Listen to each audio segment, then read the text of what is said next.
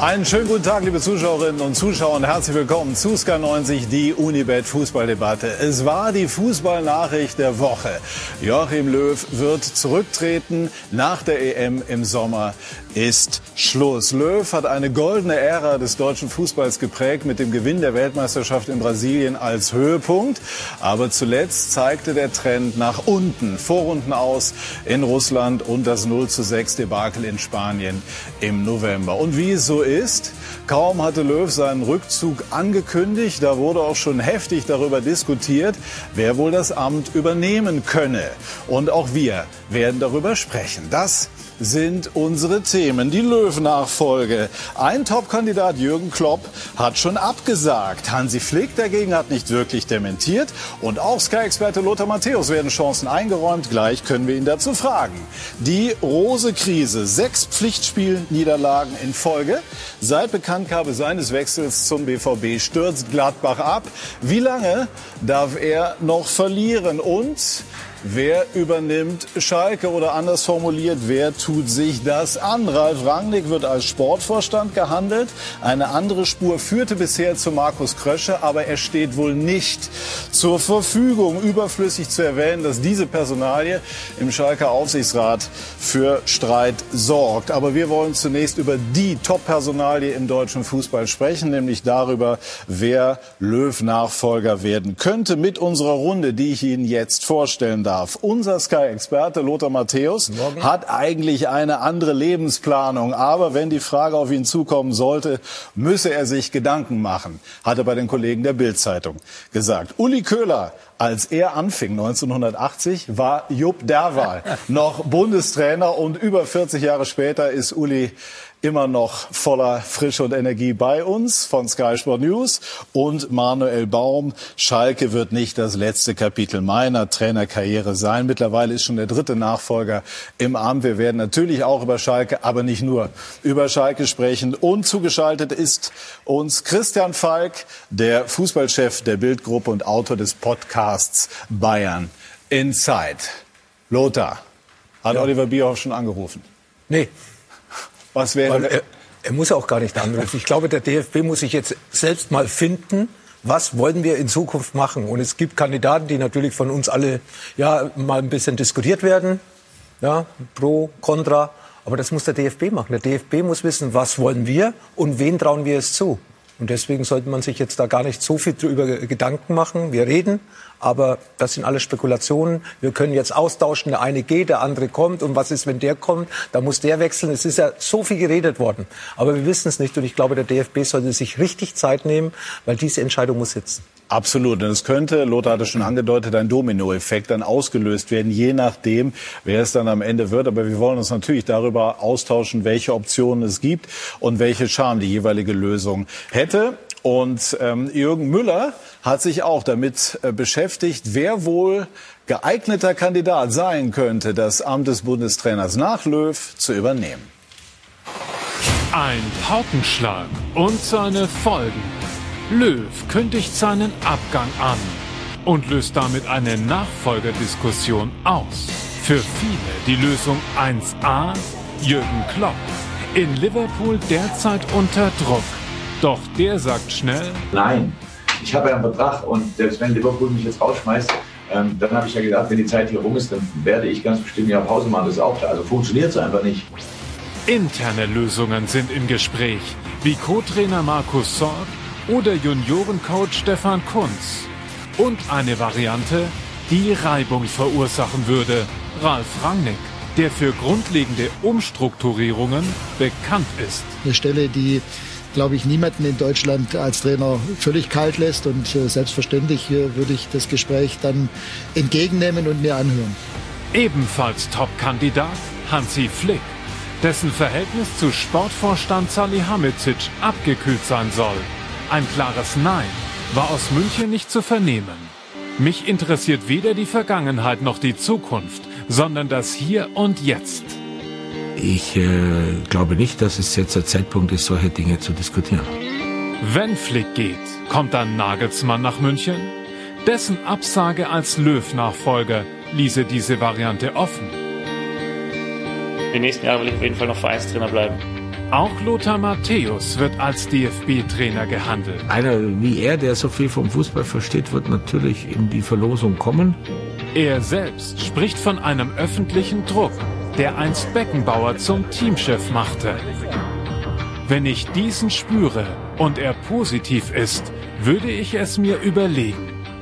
Löws angekündigter Abschied. Er hat so einiges in Gang gesetzt. So ist es. Aber wenn wir von Sky es uns aussuchen könnten, Lothar, dann bleiben Sie bei uns Experte, denn wir wollen Sie eigentlich nicht verlieren. Uli, mit all der Erfahrung aus vielen Jahren Reporter Nationalmannschaft, hat der DFB eigentlich schon einen Fahrplan für diese Bundestrainersuche oder ist man in gewisser Form auch von Löws Rücktritt doch kalt erwischt worden? Nein, Sie haben einen Fahrplan. Oliver Bierhoff äh, hat dieses Szenario ja jetzt schon öfter durchgespielt. Ist ja auch ganz klar, sicher auch schon vor einem Jahr, hat er auch schon kundgetan. Und Sie wissen, dass Sie Hansi Flick wollen. Da bin ich mir ganz sicher, weil er zum DFB passt. Er kennt den gesamten DFB. Er hat jetzt gezeigt, dass er Mannschaften begeistern kann. Auch das muss natürlich da stattfinden. Und was auch gut ist, man muss im DFB selbst nicht zu viel verändern. Also Oliver Bierhoff hat seine Ruhe und es, ist, es gibt keinen Aufstand. Also wenn Jürgen Klopp käme oder Ralf Rangnick, da wäre schon ein bisschen mehr los. Also die wollen mehr Einfluss. Hansi Flick wird sich besser eingliedern als möglicherweise die anderen beiden Kandidaten. Welches Profil, Manuel Baum, müsste denn, Sie waren selber beim DFB als Nachwuchstrainer, ein zukünftiger Bundestrainer mitbringen? Also ich finde schon mal die Herangehensweise, wie der Lothar sie beschrieben hat, von der Reihenfolge ist ganz wichtig, eben erstmal das Profil festzustellen. Ähm, und da kommen verschiedene Sachen zusammen. Zum einen natürlich braucht der, braucht der Trainer gute inhaltliche Kompetenz. Ähm, zum anderen, wir wissen ja selber bei der Nationalmannschaft, man kommt am Montag und muss am Donnerstag dann schon wieder spielen. Das heißt, du musst schauen, dass du relativ schnell dann ein Team zusammenkriegst. Man muss gut motivieren können. Und vor allem, du brauchst eine hohe Kommunikationskompetenz. Das heißt, du musst im ständigen Austausch mit den Vereinen sein, mit den Spielern sein. Es darf nicht der Eindruck bei den Vereinen entstehen, dass man sagt, okay, der Nationaltrainer schaut nur auf seine Mannschaft und versucht, die Spieler dann irgendwie zu beeinflussen, sondern das muss ein ständiges Miteinander sein. Und ich finde, der Nationaltrainer darf nicht nur Trainer der Profimannschaften sein, sondern eben auch der Amateure und, und des Nachwuchs. Christian Falk von der Bild. Welchen Charme hätte denn Christian, schönen guten Morgen auch an dich natürlich, die Lösung mit Lothar? Guten Morgen. Ja, also Lothar, wir sind ja froh, dass er sich jetzt bereit erklärt hat, dass er zur Verfügung stehen würde.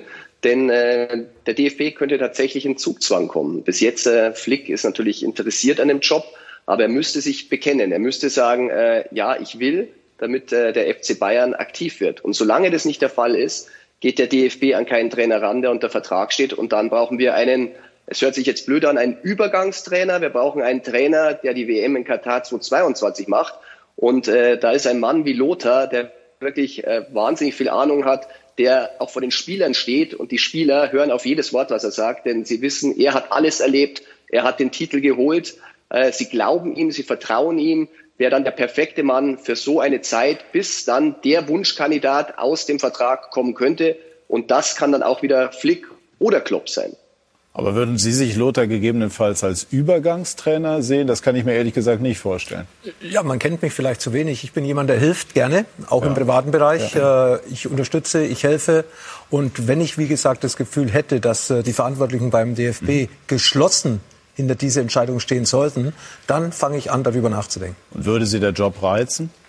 Nicht heute, nicht heute, nicht unter diesen Umständen. Den Gedanken muss ich mir jetzt nicht machen, weil es auch äh, nicht aktuell ist. Aber wenn eben so ein Anruf kommen sollte, dann wird irgendwas da oben mal Klick Klick machen und dann wird man nachdenken. Und ich glaube, das ist auch meine Verpflichtung gegenüber dem deutschen Fußball. Freut Sie denn, wie positiv aufgenommen wird, dass Ihr Name fällt? Also man merkt ja schon, gerade bei vielen Ex-Spielern, bei, bei vielen wichtigen Leuten im Fußball, dass, dass äh, der Name Lothar Matthäus mit, mit großer und positiver ähm, Betonung versehen wird.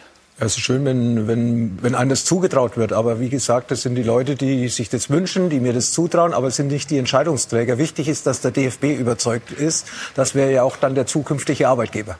Absolut. So, jetzt sprechen wir über Hansi Flick. Christian, was würden denn die Bayern machen, wenn Hansi Flick zu Ihnen käme und sagen würde, es war eine wunderbare Zeit, wir haben wahnsinnig viele Titel abgeräumt, aber ich möchte gerne zurück zum DFB und als erster Mann äh, dann beispielsweise zur WM in Katar fahren? Tja, also Salihamidzic würde wahrscheinlich jetzt nicht gleich Nein sagen. Ähm, es ist, wir haben es ja im Bericht gehört, äh, abgekühlt. Ich würde sagen, das Verhältnis ist äh, eher frostig.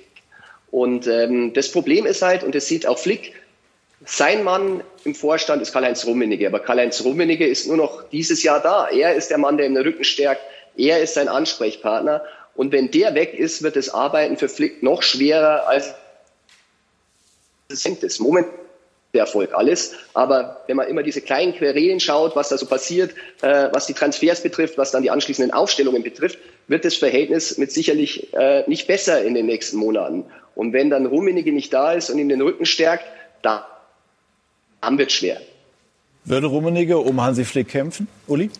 Rummenigge würde sicher um Hansi Flick kämpfen, kann ich mir vorstellen. Aber letztlich ist entscheidend, was Hansi Flick will. Also muss man schon ganz klar sagen, wenn der muss ja sehen, ich sehe auch, dass Hansi Flick beim FC Bayern nicht die Wertschätzung kriegt, die er bekommen müsste. Wertschätzung äußert sich auch, dass er mitreden darf bei Transfers und dass er auch mal eine kontroverse Meinung haben kann und die dann umgesetzt wird. Aber ich habe so das Gefühl, äh, man ist sich da bei Hassan Salihamidzic, Uli Hoeneß spielt da natürlich auch noch eine Rolle. Hassan ist ja ein Mann von Uli Hoeneß, dass die ihr Ding durchziehen. Kann ich schon verstehen. Also es gibt ja viele Trainer, die immer mitreden bei den Aufstellungen. Zum Schluss hast du, wenn der einmal rausgeworfen ist, 30 Spieler und keiner passt dazu. Nee, der Verein muss über allem stehen. Aber Hansi Flick ein bisschen mehr Mitspracherecht nicht nur zuzugestehen, sondern auch umzusetzen, das, glaube ich, wäre dringend nötig. Ja, Hansi hat äh, nicht das Vertrauen zu den Verpflichtungen von Hassan. Natürlich äh, sprechen sie auf die Position hin, aber dann hätte Hansi vielleicht das eine oder andere Mal gern auch einen anderen Spieler gesehen. Und man sieht es ja, wenn Verletzte da sind, wie Bavard, das ist jetzt ein Beispiel, auf der rechten Verteidigerposition, dann hat man ein Backup geholt für vier Jahre, einen Vertrag, ich glaube vier mal vier Millionen Gehalt plus acht Millionen Ablöse, ist ein Paket von 25 Millionen und äh, Bavard spielt nicht und Saar spielt auch nicht, sondern er spielt auf einmal Süle auf der rechten Seite. Da sieht man, was Hansi Flick für Vertrauen zu den Spielern hat, die schon seit einiger Zeit bei Bayern sind und nicht zu den Spielern, die in den letzten acht Monaten geholt wurden. Mhm. Also es ist einfach ja so, das muss man sagen, Coutinho weg, Perisic weg, Thiago weg, ja, und es kommt auf der rechten Seite Saar, der es wahrscheinlich überhaupt nicht packen wird. Also bei aller Liebe, der hat jetzt ein paar Chancen gehabt, gestern ja wieder äh, eher mitbeteiligt zumindest. Äh, und äh, Rocker, der mal ein guter Europameister Gut, aber, aber Uli, lassen wir jetzt die, die Personalien im Einzelnen weg, damit wir bei der Bundestrainerfrage bleiben. Also die Frage ist ja letztlich, ja, könnte, ja schon mit. aber genau, aber ist dieser Konflikt zwischen Salihamidzic und Flick, wenn es ihn denn so geben sollte, und das habe ich so auch gehört, ist der denn reicht der aus, um dafür zu sorgen, dass am Ende Flick sagt, na Bayern nicht und Nationalelf ja? Natürlich, also ich, ich glaube, dass das ausreichen würde.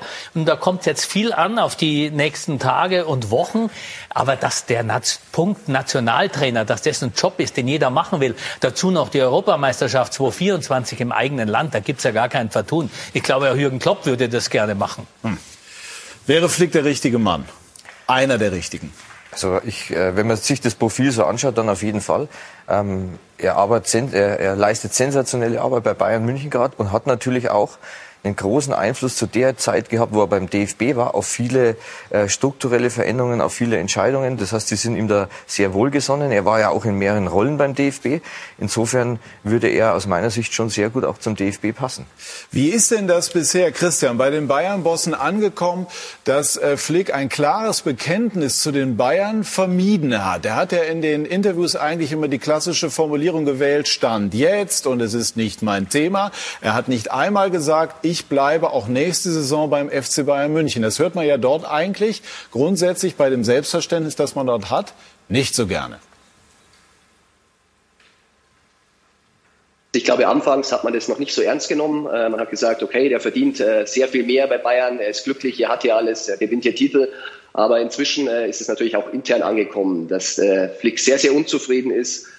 ich bin mir nicht mal sicher, auch wenn es diese Werte Trainer nicht geben würde, ob Flick äh, überhaupt nächste Saison noch Bayern-Trainer sein will. Also, und wenn ich das weiß, dann wissen es die Bosse erst recht. Deshalb glaube ich nicht, dass sie das überrascht. Äh, sie versuchen es jetzt zu moderieren, aber die vergangenen Wochen haben gezeigt, dass das nicht so einfach vom zu wischen ist.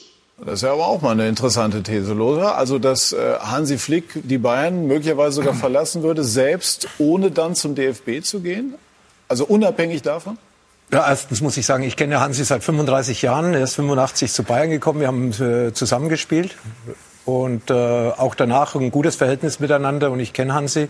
Ums Geld geht es ihm schon mal gar nicht. Das ist äh, für mich außen vor. Mhm. Natürlich verdient jeder äh, gern Geld, aber ob er jetzt da mehr verdient wie dort, das interessiert ihn nicht. Er ist ein Harmoniemensch. Deswegen hat er ja auch Bayern München dahin gebracht, nach Nico Kovac, wo sie jetzt stehen. Nicht nur mit den Titeln, sondern eben auch mit der Atmosphäre. Er arbeitet im Team gern zusammen. Er stellt auch immer nach außen hin fest, die Harmonie ist da, meine Stuff ist gut, mhm. ich schaue in die Gegenwart, nicht in die Zukunft, nicht in die Vergangenheit. Das sind ja Sätze, die wir von Hansi Flick schon im letzten Jahr gewohnt war, äh, waren, bevor Jogi Löw jetzt bekannt gegeben hat, dass er nach der Europameisterschaft aufhört.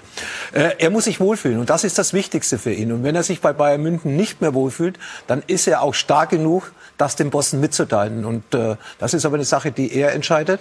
Und wenn es so ist, dann ist er für mich auch der ideale Kandidat für die Nationalmannschaft. Er kennt diesen Verband. Er hat viel dazu beigetragen in der Vergangenheit für die Erfolge, die dann Jogi Löw als Cheftrainer feiern durfte. Er hat einen guten Kontakt zu den Spielern. Hat man jetzt auch gesehen mit Boateng, mit Müller, mit Neuer. Ja, Müller wieder dahin gebracht, wo wir ihn sehen wollen. Boateng auf einmal auch wieder ein Schlüsselspieler gewesen. Er kann mit den Spielern. Und deswegen sage ich, wenn Bayern München mit Hansi Flick nicht mehr weitermachen kann oder eine Seite will nicht mehr, dann ist für mich der große Favorit beim DFB eben Hansi Flick, weil vor allem auch Oliver Bierhoff mit der Zusammenarbeit mit Hansi Flick sehr gute Erfahrungen gemacht hat. Jetzt haben wir ja das Gefühl, Lothar, dass so eine Eigendynamik in Gang kommt, auch bei den Bayern die man möglicherweise gar nicht mehr wird aufhalten können, weil ja jetzt plötzlich auch dieses Verhältnis mit Salihamidzic ganz anders und viel offener auch äh, Teil der Diskussion ist beispielsweise. Und die Bayern natürlich versuchen werden, schätze ich mal, diese Diskussion in Teilen jedenfalls irgendwie zu unterdrücken. Aber das wird ja letztlich gar nicht möglich sein. Also ich glaube, dass man immer unterschiedlicher Meinung sein kann, auch äh, bei Transfers. Klar. Hansi Flick Klar. sagt links,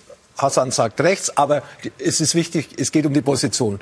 Man weiß, welche Spieler man holen muss, man hat aber andere Vorstellungen von diesen Transfers. Und natürlich äh, kann es nicht sein, dass der Trainer oder der Sportvorstand oder der Sportdirektor immer wieder den gleichen Spieler dann in dem Fokus sehen. Es geht in erster Linie nicht um Hansi Flick oder um einen Spieler, es geht um den Verein FC Bayern und es war in den Jahren zuvor auch so. Rummenigge und Hoeneß waren auch nicht immer immer einer Meinung, aber man hat es durchgezogen und äh, wichtig ist, dass der Erfolg sich einstellt, beziehungsweise dass der Erfolg äh, da ist und der ist beim FC Bayern da auch wenn Hansi Flick vielleicht mal eine andere Meinung über einen Transfer hat wie Hasan Salihamidzic. Gut, also dann werden wir gleich auch noch darüber sprechen. Wir sprachen über das Trainer Domino, wer theoretisch für Bayern in Frage käme, aber das alles immer mit der gebotenen Vorsicht, weil im Moment ist Hansi Flick Bayern-Trainer und wir werden abwarten, was dann in den kommenden Wochen passiert und wir werden gleich natürlich auch über die anderen Namen noch sprechen, äh, die wir ja eben auch schon gehört haben. Kämpft man vielleicht doch um Jürgen Klopp im Hinblick auf die EM 2024? Äh, was ist mit Ralf Rangnick? Was ist mit Stefan Kunz? Klar ist jedenfalls, die Ära Joachim Löw, die ist zu Ende gegangen und die bewegte sich zwischen dem 7 zu 1 in Brasilien und dem 0 zu 6 in Spanien. Große Triumphe, aber auch weniger schöne Momente. Gleich mehr dazu bei SK90, die Unibet Fußballdebatte.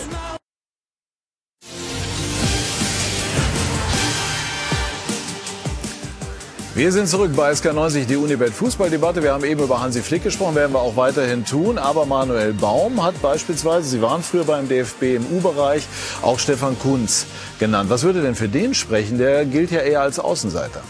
Ja gut, Stefan kennt natürlich die Abläufe beim DFB hatten viele Spieler, die seinerzeit bei ihm in der U21 waren, sind jetzt in der A-Nationalmannschaft, ist im ständigen Austausch mit den ganzen Vereinen, was extrem wichtig ist. Ähm, ja, und äh, bei Jogi Löw war es ja auch so, der kam ja auch aus dem DFB heraus, kein externer, sondern aus einer Co-Trainer-Position. Das heißt, man hat auch da schon sehr gute Erfahrungen sammeln können. Wäre Kunz eine Brückenlösung, um dann vor der EM 2024 im eigenen Land nochmal den Großangriff auf Jürgen Klopp zu starten? Natürlich, das wäre genau diese Übergangslösung, wenn Jürgen Klopp wirklich das Sabbatical dann durchziehen will. Ich weiß ja nicht, ob es jetzt weitergeht. In Liverpool weiß kein Mensch. Aber wenn es denn War nun interessant, wirklich ist, dass er das selber auch mal so in den Raum gestellt hat überhaupt. Ja, ne? aber das ist ja auch offensichtlich, muss man ja sagen, wenn du so eine Saison hinlegst und das nach fünf Jahren und dann gibt's ja immer die Vergleiche ist Klopp-Fußball nur für fünf Jahre ausgelegt, sind die Spieler dann fix und fertig, was ja auch nichts Schlechtes ist. Passiert halt dann. Dafür haben sie auch Riesenerfolge gefeiert. Also ich glaube, der Angriff auf Jürgen Klopp von Seiten des DFB muss passieren, weil der auf einen Schlag den deutschen Fußball im Image, das jetzt nicht das Beste ist, von null wieder auf 100 bringt. Mit Jürgen Klopp wäre die gesamte deutsche Fußballnation wieder mit Laola bei der Sache. Und deshalb wäre er die beste Lösung. Fußballerisch können die anderen das genauso. Ja, nur wenn man, wenn man Flick holen würde, dann wäre ja der Weg für Jürgen Klopp vermutlich verbaut. Ist klar. Ist auch ist klar, Hansi Flick kann das auch, aber er ist natürlich nicht der, der so mitreißt, der die Fans so mitreißt. Die mögen ihn alle, aber Jürgen Klopp wäre der ideale Fußballverkäufer. Das ist einfach so. Wie schätzen Sie das ein, Lothar? Also zum Beispiel Kunz und dann Klopp als, als Ansatz, als Versuch, als. Das sind alles Spekulationen. 1.1.2023 wäre ja dann den Jürgen Klopp seine Zeit schon, weil nach der Weltmeisterschaft genau, ja, ja. müsste man dann den neuen Trainer installieren, der 2024 dann das Sagen hat. Das sind Spekulationen, also das ist mir zu weit. Das mhm. äh, will ich jetzt nicht beurteilen. Man wird Lösungen finden, ob die jetzt Kunz heißen, Sorg heißen, egal wie. Aber man weiß ganz sicher, dass man Jürgen Klopp nicht äh, als äh, nächsten Nationaltrainer hat nach Jogi Löw. Das hat er ganz klar klargestellt und das muss man akzeptieren. Und wie es dann nach der Weltmeisterschaft weitergeht 2022, also wie gesagt mit dem 1. Januar 2023 im Hinblick auf 2024 zur Europameisterschaft im eigenen Lande, ich glaube, das liegt noch ganz, ganz weit irgendwo entfernt. Aber auch darüber muss sich der DFB Gedanken machen. Christian, glaubst du, dass äh, der DFB die Personalie Klopp im Hinterkopf hat, auch bei dem, was dann jetzt für den Sommer oder ab Sommer zu entscheiden ist?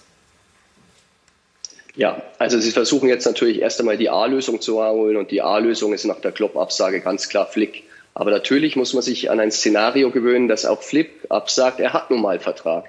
Was Kunst betrifft, natürlich ist es eine Backup-Lösung, die Sie im Hinterkopf haben, aber ich habe gehört, dass es nicht in der Verbindung mit Klopp funktionieren soll.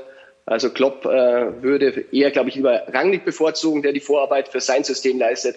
Kunz äh, ist mit seiner Philosophie jetzt nicht so auf seiner Wellenlänge. Auch interessant.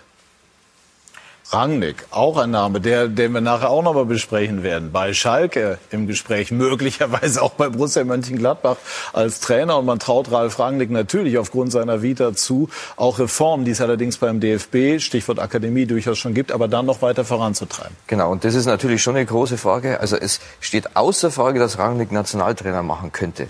Nur der DFB treibt sehr viel mit Akademie, mit Projekt Zukunft und so weiter, treibt sehr viel voran. Und dann äh, muss man sich überlegen, passt dann das Ganze? Weil Rangnick natürlich eine ganz klare Vorstellung hat, wie er Fußball sieht, wie er Fußball spielen möchte.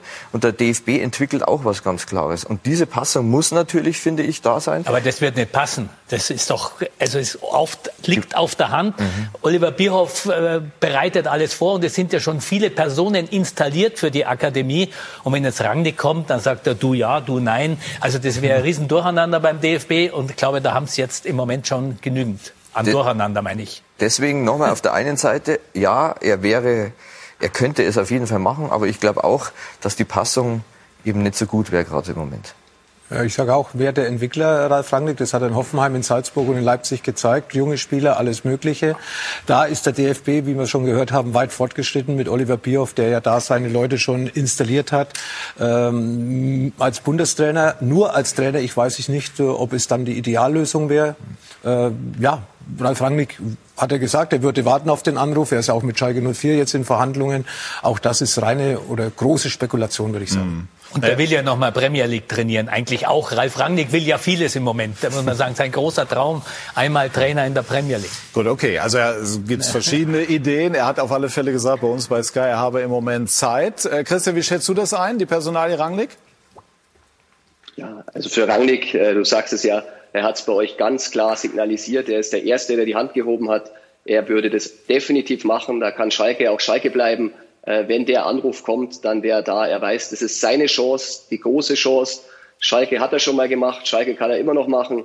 Aber Bundestrainer, das wirst du nur einmal im Leben. Und äh, er würde bereit sein. Aber da sind wir bei Akademiethemen und so weiter.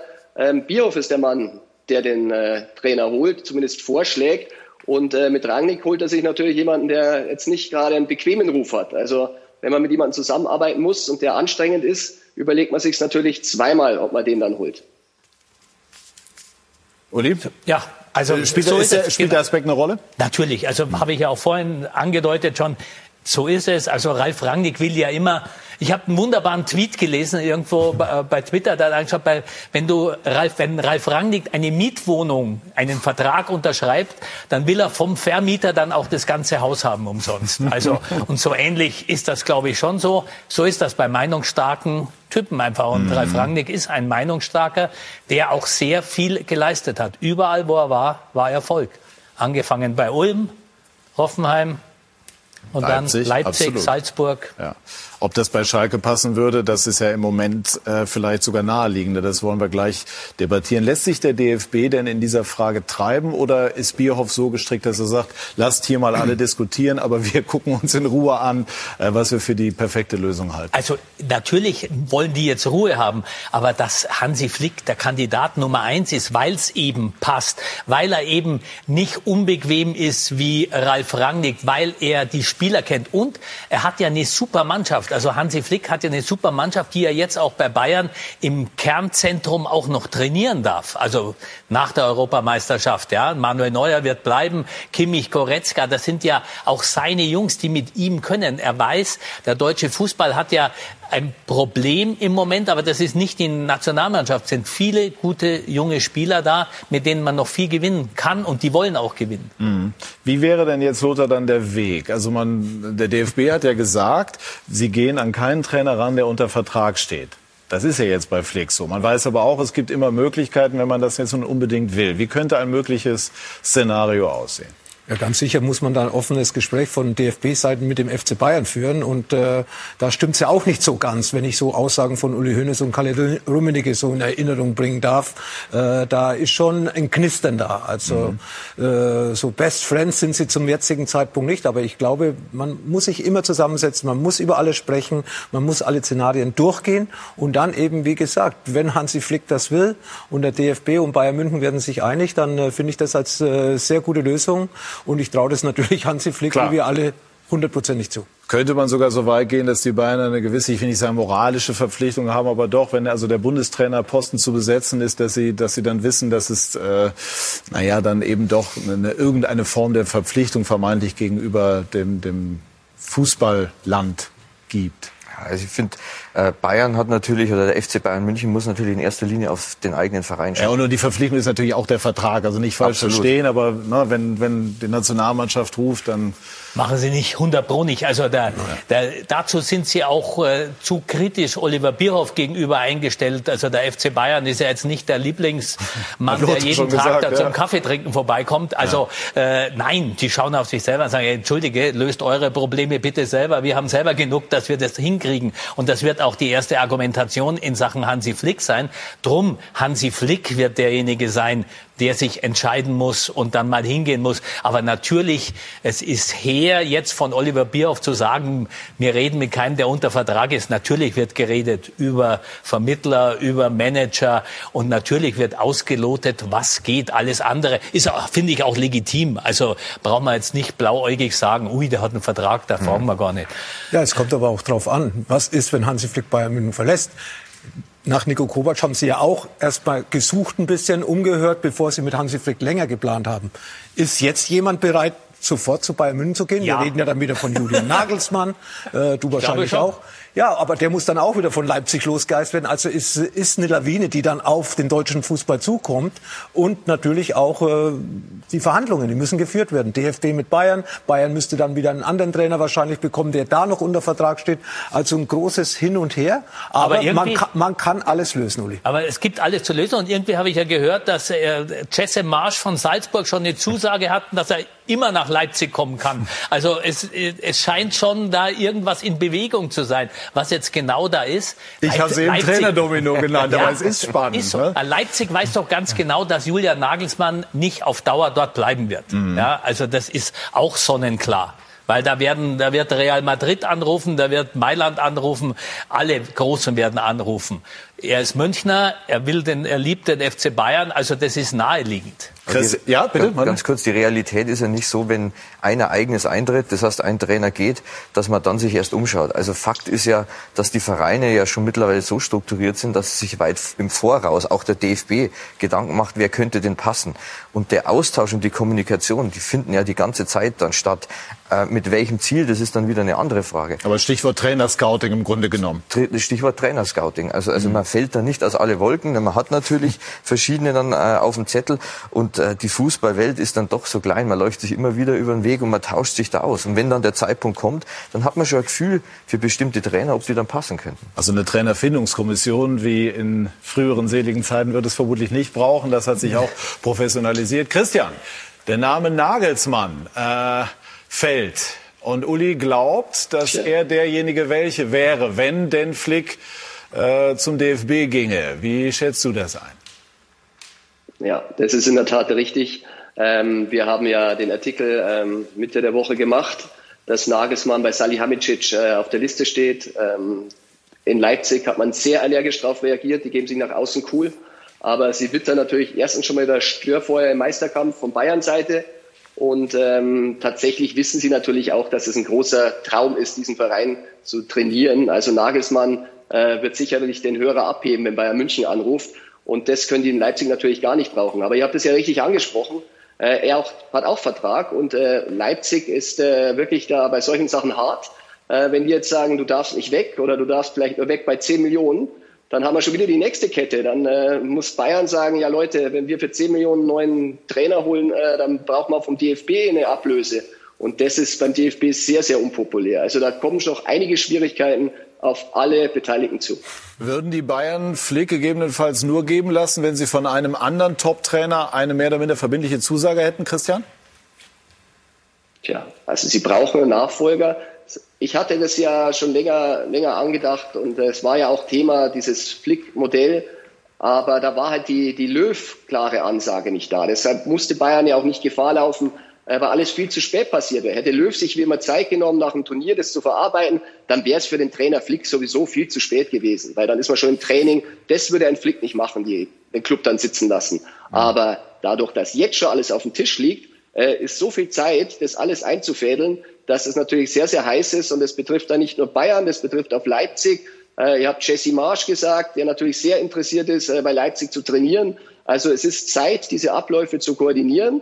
Aber ähm, da wird es halt dann wirklich jetzt darum gehen, dass Flick äh, intern bei Bayern hochgeht und sagt, äh, Kalle, ähm, ich möchte dahin, bitte beschäftigt euch damit und macht mal den Weg frei. Wenn er das nicht tut, dann wird die Situation erstmal so verfahren bleiben. Das Signal muss ganz klar jetzt vom Flick kommen, damit der DFB aktiv werden darf. Und was glaubst du, wann wird das passieren? Dann, ich kann mir irgendwie nicht vorstellen, dass man mit einer solchen Situation lange wird umgehen können. Hansi Flick muss bei jedem Interview im Grunde genommen ausweichen. Die Bayern-Bosse müssen sich auch in irgendeiner Form mal dazu äußern. Das wird man ja so lange bei einem Club, wie, die, äh, wie sie halt die Bayern nun mal sind, kaum durchhalten können. Christian. Gut, es liegt jetzt an uns rauszufinden, weil öffentlich werden sie das nicht machen. Ähm, wir sehen ja, da werden wir heute sicher auch noch drüber reden, was passiert, wenn sich ein Trainer klar committet wie Rose. Äh, Hansi Flick ist jetzt im Moment vor allem wichtig, dass er die Saison in Ruhe zu Ende spielen kann. Bayern kann Meister werden, Bayern kann die Champions League gewinnen. Was sie da nicht brauchen können, ist so ein Theater, wie es gerade in Gladbach gibt. Also das weiß er und das, da, das muss man ihm auch abnehmen. Da ist er wirklich absolut loyal und der FC Bayern ist ihm wirklich das Wichtigste. Er kann mit den Spielern gut. Er wird die Mannschaft nicht so hängen lassen. Er will diese Saison erfolgreich beenden und deshalb muss das alles sehr geräuschlos ablaufen. Also ich nehme aber noch mal einmal mit. Deine Prognose ist eher, dass Flick zum Saisonende die Bayern verlässt, so oder so. Wenn wir Stand jetzt sagen wollen, dann äh, glaube ich, dass er weiterhin der Bundestrainerkandidat Nummer eins ist. Er möchte es werden. Äh, der DFB möchte ihn und es sind sehr viele Indizien, dass es dann am Ende auch passieren wird. So, aber eigentlich muss man sich noch mal auf der Zunge zergehen lassen. Ne? Wir haben hier im, im, August haben wir die Bayern zu Recht gefeiert, Trippelsieger, sind Weltpokalsieger. Der Fußball ist fast wie von einem anderen Stern. Und jetzt ähm, hat man so das Gefühl, es knirscht intern und es könnte tatsächlich etwas eintreten, was man noch vor einigen Wochen fast für unmöglich gehalten hätte. So ist der FC Bayern. Also das ist einfach auch eine Tatsache, dass Hansi Flick, und so ist es einfach, der alles gewonnen hat, nicht diesen Einfluss geltend machen darf, der eigentlich einem Trainer von diesem Kaliber zugeschrieben steht. Ganz kurz, Lothar, ja? verstehen Sie da den Punkt von Hansi Flick? Na, ich äh, sage nicht, das ist der FC Bayern, das ist jetzt die neue Situation, weil wie Christian Falk gerade gesagt hat, Löw hat zum richtigen Zeitpunkt meiner Meinung nach bekannt gegeben, dass er nach der EM Schluss ist. Für mich eigentlich keine Überraschung, dass er aufhört nach der EM. Der Zeitpunkt der Bekanntgabe mhm. vielleicht ja, weil es für viele überraschend war. Aber jetzt hat jeder zumindest mal Zeit. Zeit haben sie gewonnen durch die Aussage von Löw. Alle. Trotz alledem, das ist ja nicht der FC Bayern. Der FC Bayern möchte ja, dass Hansi Flick bleibt, sondern das ist die neue Situation beim DFB, die uns damit jetzt auch heute hier beschäftigt. Es könnte aber auch sein, dass die Bayern dann in dieser Situation sagen, äh, Hansi, weil sie möchten, dass er bleibt, dass die, die, die, das Tor oder die Tür zum DFB ist definitiv geschlossen. Kann passieren. Du bleibst Trainer. Kann passieren. Bayern München hat die Stärke, hat die Qualität, hat auch die Power dass sie sagen, Hansi, hör zu, wunderschön, dein Traum, wir haben auch Träume, aber den Traum kannst du dann 2023 leben, wenn dein, wenn dein Vertrag hier aufhört. Natürlich hat Bayern, das Handeln hat Bayern München in der Hand aufgrund des Vertrages. Und was werden die Bayern machen? Ja, wenn Bayern München oder Uli, wenn Sie einen Nachfolger haben, der für Sie gut genug ist, und da kommt wieder der äh, Name Nagelsmann ins Gespräch, dann sind Sie wahrscheinlich eher gesprächsbereit mit dem DFB oder mit Hansi Flick, als wenn Sie keinen haben. Weil ohne Trainer wollen Sie ganz sicher nicht da stehen. Ohne Trainer, den Sie vertrauen. Und die Probleme bleiben ja gleich, weil alle Trainer, auch der Manuel, will am liebsten 20 Weltklasse-Spieler haben. Also da muss man auch den Verein verstehen. Wenn Hansi sagt, ich will auf der Position noch ein Weltklasse und da und da, äh, das will jeder Trainer. Und das geht einfach nicht, weil das finanziell nicht geht, gerade in diesen Zeiten. Aber mit Julian Nagelsmann wird es dann nicht einfacher. Der will auch Weltklasse-Spieler und ist auch nicht pflegeleicht. Hat er die Bayern im Kreuz? Ja, ne? Ja. Nagelsmann. Genauso wie Hansi. sehr diplomatisch, sehr gut. Ähm, ist der DFB eigentlich einig genug, um so eine Trainersuche wirklich gut strukturiert durchzuziehen? Oliver Bierhoff hat das Vorschlagsrecht, entschieden wird im Präsidium und man weiß, es gibt ja nun dort doch auch Unstimmigkeiten zwischen Präsident und Generalsekretär, was möglicherweise mit reinspielen könnte. Mhm. Also die sportliche Seite äh, mit dem Kopf Oliver Bierhoff, die ist sich da ganz klar. Die weiß ganz genau, welche Schritte man gehen muss, wie man was strukturieren muss, welche Kompetenzen man braucht. Ähm, und ich denke schon, dass jetzt beim DFB das auch allgemein so ist, dass sie nach außen hin ganz klar diese, diese Einheitlichkeit wieder darstellen müssen, die ja ganz wichtig ist. Mhm. Lothar, welche Rolle würde eigentlich spielen, wenn man sich Gedanken darüber machen würde, dass die nächste WM in Katar stattfindet und dann doch auch immer wieder Fragen kommen würden an einen Bundestrainer, wie, wie schätzt man dort die politische Situation ein und, und äh, ähm, wie ist die Fußballatmosphäre dort und all diese Dinge. Wäre haben wir, das haben wir nicht in der Vergangenheit auch jedes Mal eine Weltmeisterschaft irgendwo in Frage gestellt? 2018 mhm. haben wir 2017 auch ein Jahr lang ja. über Russland äh, diskutiert und es war eine wunderbare, eine tolle Weltmeisterschaft mit tollen Spielen, mit toller Atmosphäre, leider mit einem schlechten Ergebnis für die deutsche Mannschaft. Die Diskussionen um Katar sind jetzt schon zwei, drei Jahre, Menschenrechte, alles Mögliche. Es wird immer was gesucht. Südafrika 2010, ich war ja auch da überall dabei. Es waren immer Fußballfeste, genauso Pause 2006 in Deutschland haben auch viele gesagt, ja, Deutschland, ja, das, das, das. Und dann findet die Weltmeisterschaft hier statt. Top. Natürlich, Katar ist was ein, Einzigartiges. Warum, wieso das damals nach Katar vergeben ist, äh, wird diskutiert. Aber es ist vergeben worden und äh, ja. Würde war, Sie also nicht, dieser Punkt würde Sie nicht Ich glaube auch, dass in Katar ja mittlerweile schon äh, sich Dinge geändert haben, was man zumindest liest, aber natürlich nicht so geändert haben, wie wir uns es vielleicht wünschen. Mhm. Trotzdem ist Katar auf einem guten Weg.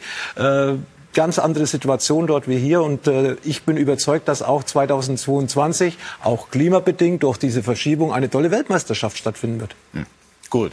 Was nehmen wir jetzt mit? Sind wir also wir glauben hier in dieser Runde Hansi Flick ist der Favorit? Hansi Flick ist der Favorit und ich glaube, wo ein Wille ist, und das sind viele, die wollen, wird der Weg auch da sein. Komm noch mal einmal, Uli, als Journalist. Einmal so, das was wäre, wenn Spiel. Also Flick würde zum DFB gehen, gehen und dann? Nagelsmann kommt äh, zu Bayern. Ja. Jesse Marsch kommt nach Leipzig. Ja. Glasner nach Salzburg. Was haben wir noch? und Manuel Baum müssen wir noch. Manuel, was machst du? Co-Trainer beim Hansi. Also würde für Glasner von Wolfsburg nach Salzburg kein Rückschritt, wo er hier ja. in der Champions League ja, spielen nein, könnte. War, also das war, ein Spaß, war, oder? War, ja, also, genau, ich, also, wollte, ich war jetzt ja, überrascht, dass der Glasner zurück genau. nach er, er, er, kommt ja auch dort her, aber das glaube ich jetzt wieder nicht, vor allem mit der Erfolgsgeschichte beim VfL Wolfsburg. Gut, und dann würde irgendwann ja auch der Name Klopp, den wir auch schon äh, genannt haben, der fantastische Erfolge hat, der ein ganzes, ganzes Fußballland sicherlich auch äh, anfeuern könnte sozusagen, äh, auch nochmal mit ins Spiel kommt. Er kommt auch zum DFB als, äh, als, als praktisch als, Motiv, als Motivator noch dazu ja. und PR-Manager. Ja. Gut, aber Christian, du bist auch der Meinung, Christian Falk, ähm, am Ende ist also jetzt auch nach dieser Diskussion kristallisiert sich Hansi Flick als der Kandidat Nummer eins heraus. Können wir das so festhalten als kleines Resümee? Also den Bundestrainer Hansi Flick, glaube ich, kann nur der FC Bayern verhindern. Der hat es in der Hand und der kann das entscheiden. Äh, ansonsten geht kein Weg daran vorbei. Und ich glaube, mit Lothar Matthäus hätten wir eine sehr, sehr gute Option. Und Lothar und sein Netzwerk, gerade auch Katar, wäre für die WM auch eine ideale Lösung. Gut, das äh, lassen wir jetzt einfach mal so stehen. Lothar hat ja eben dazu das gesagt, was er dazu bis zu diesem Zeitpunkt sagen kann. Ich sage, er hat Christian, auch schon Co-Trainer. Paul Dardai macht ihm den Co-Trainer, hat er ja schon mal gesagt, weil Paul Dardai unter Lothar in der Nationalmannschaft in der ungarischen gespielt hat, war der Lothar sehr erfolgreich in Ungarn, ein sehr erfolgreicher Nationaltrainer. Und äh, deshalb würde auch da, jetzt haben wir noch, noch einen ja, Trainer. Uli, da geht der Journalist wieder hundertprozentig durch. Das ist Olivier Leibniz. hat Paul, hat ja, der Paul ich gesagt. Weiß, ja. Weißt du doch. Ja, wir haben eine große Wertschätzung füreinander. Gut, okay. Also, ich sage Christian, vielen herzlichen Dank. Und wir werden gleich über den schon äh, angesprochenen Marco Rose sprechen und seine Situation bei Borussia Mönchengladbach. Im Moment läuft es für die Brussen um Stindel, um Kramer und wie sie alle heißen, wirklich maximal schlecht. Es geht einfach schief. Stichwort verschossene Elfmeter in Augsburg, was schief gehen kann. Wie geht es da weiter? Gleich mehr dazu bei Sky 90, die Unibet Fußballdebatte.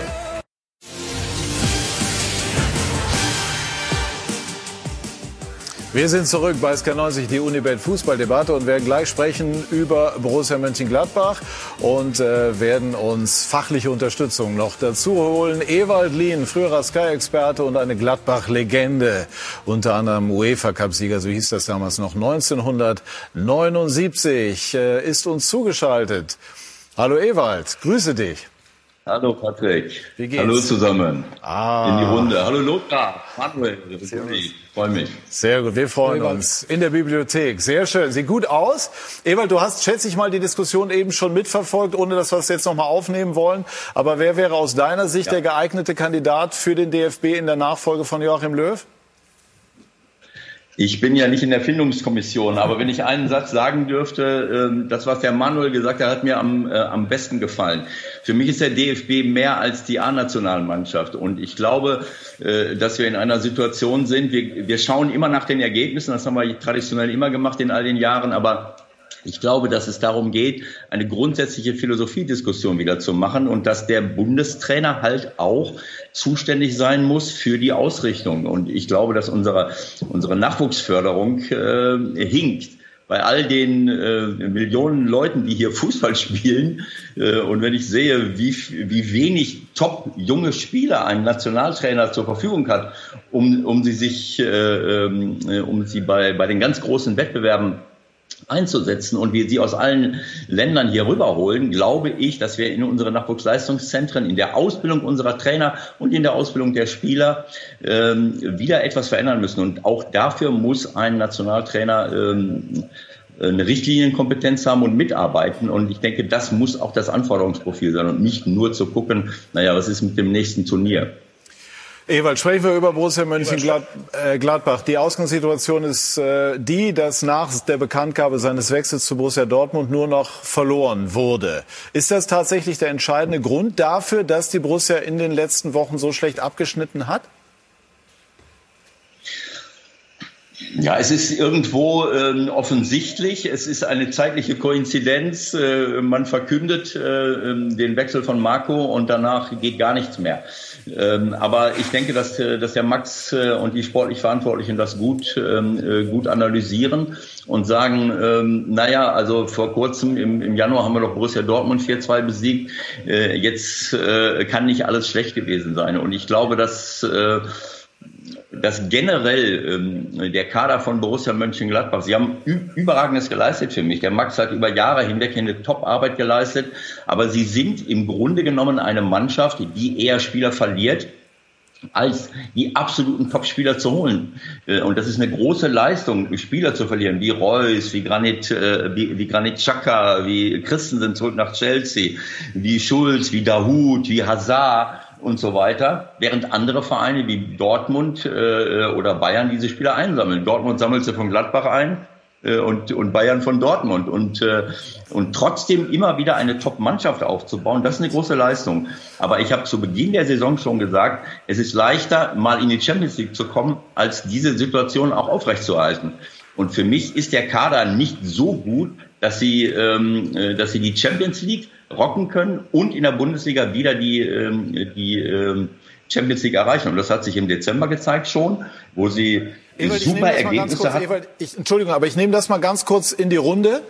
Ähm, wie schätzen Sie das ein, Manuel? Also äh, klar, äh, man muss nicht erneut die Champions League erreichen, aber es sind natürlich jetzt schon sechs Niederlagen am Stück und das ist sicherlich auch nicht das, was sich Borussia vorgestellt hat. Ähm, ist Rose noch Teil der Lösung oder Teil eines Problems? Ja, wenn ich mir das Spiel jetzt gegen Augsburg anschaue, mal so den Kontext wegnehme, äh, dann würde ich jetzt in dem Spiel sagen, ähm, klar, verschossener Elfmeter, Pech, dann drei, viermal allein aufs Tor gelaufen in der ersten Halbzeit. Ähm, dann trotzdem in zwei, drei Situationen, vor allem in der zweiten Halbzeit, nicht gut verteidigt. Aber am Ende des Tages würde ich sagen, okay, Gladbach hätte das Spiel gewinnen müssen. Und wenn man jetzt sich so ein paar Zahlen anschaut im Laufe der Saison, Gladbach war auch vor dieser Entscheidung jetzt eine Mannschaft, die ähm, relativ viel Torschüsse zulassen hat. Gladbach war auch vor dieser Entscheidung eine Mannschaft, die jetzt nicht die höchsten Intensitäten gefahren haben. Aber ich durfte jetzt selber schon dieses Jahr gegen Gladbach spielen. Und in der Phase war es einfach so, genau in ihren großen Stärken, in den Umschaltmomenten, haben sie ihre Qualität und du brauchst da immer ein bisschen Spielglück. Ich kann mich da an ein Tor erinnern, wo bei uns dann drei, vier einfach über den Ball schlagen, da war der halt drin. Und äh, jetzt wirkt einfach dieses, diese Leichtigkeit ist ein bisschen verloren gegangen. Es wirkt halt extrem nach Arbeit. Aber mhm. nochmal, unabhängig von diesem Kontext, was drumherum wäre, ähm, hätte ich jetzt nach dem Spiel gegen Augsburg gesagt, man muss sie total ärgern, weil eigentlich ein Sieg eher verdient gewesen wäre. Gut, auf der anderen Seite sind es jetzt eben diese Niederlagen am Stück, Lothar, und so als Journalist zugespitzt gefragt, wie oft darf Rose noch verlieren? Es geht ja gar nicht um den Wechsel nach Dortmund. Es sind Gesetze der Bundesliga. Wir kennen es alle. Wenn du einfach so eine Serie hast, dann wirst du als Trainer automatisch hinterfragt, ob du jetzt den Verein wechselst oder nicht. Und vor allem, man hat ja verloren gegen Mainz, gegen Köln und gegen Augsburg. Das sind neun Punkte, wo du eigentlich kopfmäßig zumindest sieben auf der Habenseite hast. Ja, unentschieden kann immer mal vorkommen. Aber die Mannschaft hat natürlich Qualitäten. Das hat sie auch gezeigt in dieser Saison, äh, vor allem dann auch in der Champions League. Ja, aber das zeigen sie jetzt nicht mehr in Augsburg. Ich glaube 27 zu drei Torschüsse für die Gladbacher. Natürlich nach vorne gespielt, aber so die Konzentration, einfache Defensivfehler die zu Gegentoren geführt haben. Vorne elf Meter Großchancen vergeben. Das ist eine Konzentrationssache. Es liegt nicht allein am Trainer, das liegt natürlich an den Spielern, weil sie haben ja die Chancen. Sie müssen den Elfmeter verwandeln. Aber natürlich, wenn man das Gesamte sieht, seitdem eben Rose diesen Wechsel bekannt gegeben hat und der nicht gut angekommen ist bei allen in der Kabine, und ich betone es nochmal, er ist nicht gut angekommen, das weiß ich aus sicherer Quelle, ja, da ist auch ein bisschen Stimmung gegen Rose da, weil es ist immer von uns gesprochen worden. Mhm. Wir wollen diese Ziele erreichen. Wir gehen diesen Weg gemeinsam. Und dann verletzt der Captain das Schiff. Hm. Wobei da ganz kurz komischerweise ist, wenn Spieler sowas machen, steht das überhaupt nicht zur Debatte. Da darf äh, ein Spieler darf wechseln, darf es frühzeitig bekannt geben. Irgendwie hat das da nicht so die Auswirkungen. Ich das das nicht vorhandene weil der Trainer natürlich der Chef des der, Ganzen ist, aber hier sitzt jemand in der Runde, der damals 1984 glaube ich auch erlebt hat, was passiert, wenn ein Wechsel bekannt gegeben wird. Ja, Natürlich, nur muss man sich bei Spielern auch hinterfragen dann, wenn sie unzufrieden sind mit dieser Entscheidung. Ja, liegt es dann wirklich an dem sensationell, der sensationellen Beziehung zum Trainer und mhm. dass er sie wirklich weiterentwickelt hat? Mhm. Oder liegt es auch daran, dass man sagt, okay, der darf jetzt zu Dortmund gehen, ich bleibe jetzt hier? Mhm. Ähm, also das sind alles mhm. Sachen, die man sich auf jeden Fall mal im Kopf äh, durchgehen lassen muss. Ja, viele, viele Spieler sind nach München äh, gekommen, äh, nach München-Gladbach gekommen, mhm. wegen Marco Rose. Viele Spieler haben ihren Vertrag verlängert. Es war ein Vertrauensverhältnis da, eine schöne Erfolgsgeschichte über 18 Monate. Und äh, durch diesen Wechsel jetzt sind natürlich viele Spieler auch enttäuscht. Und äh, das äh, stört natürlich die, die, den Zusammenhalt beziehungsweise die Konzentration. Also ich glaube, dieses Lame Duck äh, Phänomen, das trifft da gar nicht so zu. Aber es stimmt also ganz kurz das, was man aus der amerikanischen Politik kennt, die lahme Ente, lame die lahme duck. Ente, Also der, ja, der, also da, dass er jetzt, wo er, wo er weggeht, keinen Einfluss mehr hat. Nein, die Spieler scheinen ja auch so viel Charakter auch zu haben, dass sie, obwohl sie sauer sind, ordentlich Fußball spielen. Also da gebe ich ja komplett recht. Also es ist ja nicht so, dass man jetzt irgendwie das Gefühl hat, die spielen, wie man immer sagt, gegen den Trainer. Das macht ja sowieso keine Mannschaft. Die spielen höchstens alle für sich. Dann ist es auch gegen den Trainer. Ja, äh, ist ja so. Nein, das habe ich nicht das Gefühl. Das ist eine ganz komische Situation. Aber ich kann schon nachvollziehen, was der Lothar sagt, dass du natürlich dir auch von dem Trainer was erhoffst. Das zeigt ja eine gute Mannschaft. Ja, und das ist ja immer, Ewald, das ist ja immer ein ganz sensibles Verhältnis zwischen Trainer und Mannschaft. Ne? Wie, wie schätzen Sie jetzt diese Situation ein? Ja, äh, ich sitze natürlich nicht in der Kabine, aber äh, ich glaube schon, dass das eine, äh, einen Einfluss hatte. Das ist völlig klar. Das ist, Manuel hat völlig recht. Bei Spielern schaut man so ein bisschen, Patrick, du hast gerade gesagt, Lothar hatte damals eine andere Situation bei uns in Gladbach. Aber ich denke mal, dass das äh, natürlich nicht gut angekommen ist. Es ist aber ein Teil des, äh, des Geschäfts geworden, mhm. dass Trainer äh, auch mal gehen. Auch wenn es nicht meine, das ist nicht meine Philosophie, weil ich glaube, wenn, wenn ich neu irgendwo hinkomme, Marco ist zum ersten Mal in der Bundesliga als Trainer und äh, fragt nach einer Ausstiegsklausel. Und wenn Max ihn haben wollte, dann musste er dieser Ausstiegsklausel zustimmen. Und das finde ich unglücklich. Äh, das ist auch eines der Handicaps, mit der Borussia dann zu tun hat. Wenn ich solche Trainer haben möchte, die auch begehrt sind, dann muss ich die Kröte schlucken mit so einer Ausstiegsklausel. Dann will ich aber auch, dass er erfolgreich ist. Ich weiß aber vorher, wenn er jetzt erfolgreich ist, dann geht er vielleicht nach zwei Jahren wieder weg. Was nicht der Sinn der äh, Geschichte war. Dass das nicht gut ankommt innerhalb einer Mannschaft, äh, ist mir völlig klar. Aber ähm, ich glaube trotzdem nicht, dass das das, das alleine, äh, alleinige Kriterium ist. Ich habe das eben gesagt äh, sie haben äh, nicht diese, diese riesengroße individuelle, individuelle Qualität im vorderen Bereich. Sie müssen viel über Kombinationsfußball machen. Äh, ihnen fehlt, fehlen vielleicht in der zweiten Reihe nochmal zwei, drei Spieler, die ein Spiel auf den Kopf stellen können. Sie haben lange auf Zakaria verzichten müssen, der für mich einer der besten defensiven Mittelfeldspieler der Liga ist. Tyram hat auch lange gefehlt, weil er völlig undiszipliniert in einer Situation war. Also, und das erschwert natürlich die Situation. Ich glaube nicht daran, dass das einen, äh, einen Sinn macht, äh, den Marco wegzuschicken jetzt, sondern ich glaube, dass es Sinn macht, wenn man sich jetzt zusammensetzt mit der Mannschaft zusammen und versucht, das Schiff wieder hinzukriegen. Denn äh, wie Manuel schon gesagt hat, die Spiele sind alle, sind ja nicht so, dass sie an die Wand gespielt werden. Sie schießen halt nur keine Tore und für mich kriegen sie auch zu viele rein. Das sind 41, 40, 41 Gegentore. Ganz unten bis auf Schalke haben die auch 43, 44. Das ist zu viel für eine Mannschaft. Fast wie bei Bayern. Ja, das ist immer eine ungünstige Kombination, logischerweise zu wenig schießen und hinten oder, oder dann eben auch selber ähm, zu viele Tore ja, ähm, zu kassieren. Im Moment, Dennoch, im Moment. Im Moment, genau, kann sich ja wieder ändern. Aber die Frage lautet natürlich, Lothar, jetzt kommt für die Gladbacher Schalke. Tja. Ganz und jetzt mal, mal, angenommen, das würde schiefgehen. Droht dann die Saison zu entgleiten oder müsste Max Eberl, der sich von Prinzipien leiten lässt, was ja im Prinzip ja, sehr begrüßenswert ist, sein eigenes Wort über den Haufen werfen und reagieren? Na, dann muss er nicht das eigene Wort über Haufen werfen, dann muss er nachdenken, was er gesagt hat vor Wochen. Die Ergebnisse stimmen nicht. Wenn jetzt gegen Schalke nicht gewonnen wird zu Hause, dann, dann ist diese Lawine eigentlich gar nicht mehr aufzuhalten, weil es ist ja nicht nur intern, Mannschaft, Trainer, sondern auch von außen her kommt ja sehr viel Unruhe rein. Und zumindest das sollte man eben dann abwenden. Natürlich muss dann äh, äh, Max Eberl über Marco Rose nachdenken, weil es waren ja jetzt einige Spiele. Es waren machbare Spiele. Die Tore sind nicht gemacht worden, es sind zu viele Fehler gemacht worden. Auch, äh, das will ich nochmal zu Ewald sagen, Zakaria und äh, Thuram, wichtige Spieler, lange nicht dabei gewesen. Wäre aber das Gleiche bei Bayern München, wenn dann Kimmich und Lewandowski nicht dabei wären. Die sind eben auch wichtig, ja. Darauf muss man vorbereitet sein, aber man verliert natürlich Qualität. Ich glaube sogar, dass Borussia Mönchengladbach in der Breite seines Kaders, wenn ich die Ersatzbank häufig anschaue, sehr gut aufgestellt ist. Aber sie haben eben nicht die Erfahrung, die Bayern München hat, weil sie eine junge Mannschaft mhm. haben, viele junge Spieler sind nach München-Gladbach gekommen, die Max Eberl in ganz Europa an Land gezogen hat. Tolle Arbeit von ihnen. Nochmal zurückzukommen, wenn gegen Schalke nicht gewonnen wird, dann wird es natürlich richtig brennen, weil gegen Schalke darf er mittlerweile jeder gewinnen und auch hoch gewinnen, wie man gestern gesehen hat mit Wolfsburg. Und da ist ein Sieg Pflicht, sonst äh, wird dieses Thema noch heißer, wie es zum heutigen Zeitpunkt schon ist. Sonst wäre Rose nicht zu erhalten? Ich sage eher, das ist keine Panik. Keine Panik, Patrick, weil gegen Schalke ist unverlierbar. Sorry, ja. Manuel, aber das ist unverlierbar. Und für Gladbach ja. zweimal unverlierbar. Ich glaube, das wird der Wendepunkt werden. Ja, ich, ich wünsche es meiner Borussia auf jeden Fall. Ich habe dort fünf tolle Jahre erlebt, auch wenn der Abschluss nicht so schön war, wie ihr vorher schon wieder so ein bisschen gestichelt habt hier. Ist ja auch klar, jeder weiß, was damit gemeint ist. Aber wie gesagt, es muss ein Sieg her gegen Schalke und dann äh, hoffe ich doch, dass dann wieder ein bisschen Ruhe reinkommt, auch wieder das Verhältnis von außen nicht mehr so diskutiert wird. Aber sie geben uns Grund, über das zu diskutieren, was zurzeit eben ergebnismäßig geliefert wird. Ich wollte eben eigentlich zum Ausdruck bringen, dass sich auch Spieler mal Kritik ja, anhören ja, mussten äh, bei einem Wechsel. Jedenfalls äh, war das damals ähm, so. Ewald, ähm, was kann denn jetzt Marco Rose tun, um das Ganze in den Griff, auch ergebnistechnisch in den Griff zu bekommen? Ich glaube, das Entscheidende für, für einen Trainer in einer derartigen Situation ist, dass ich ganz offen mit diesem Thema umgehe. Das weiß ich nicht, wie er das macht.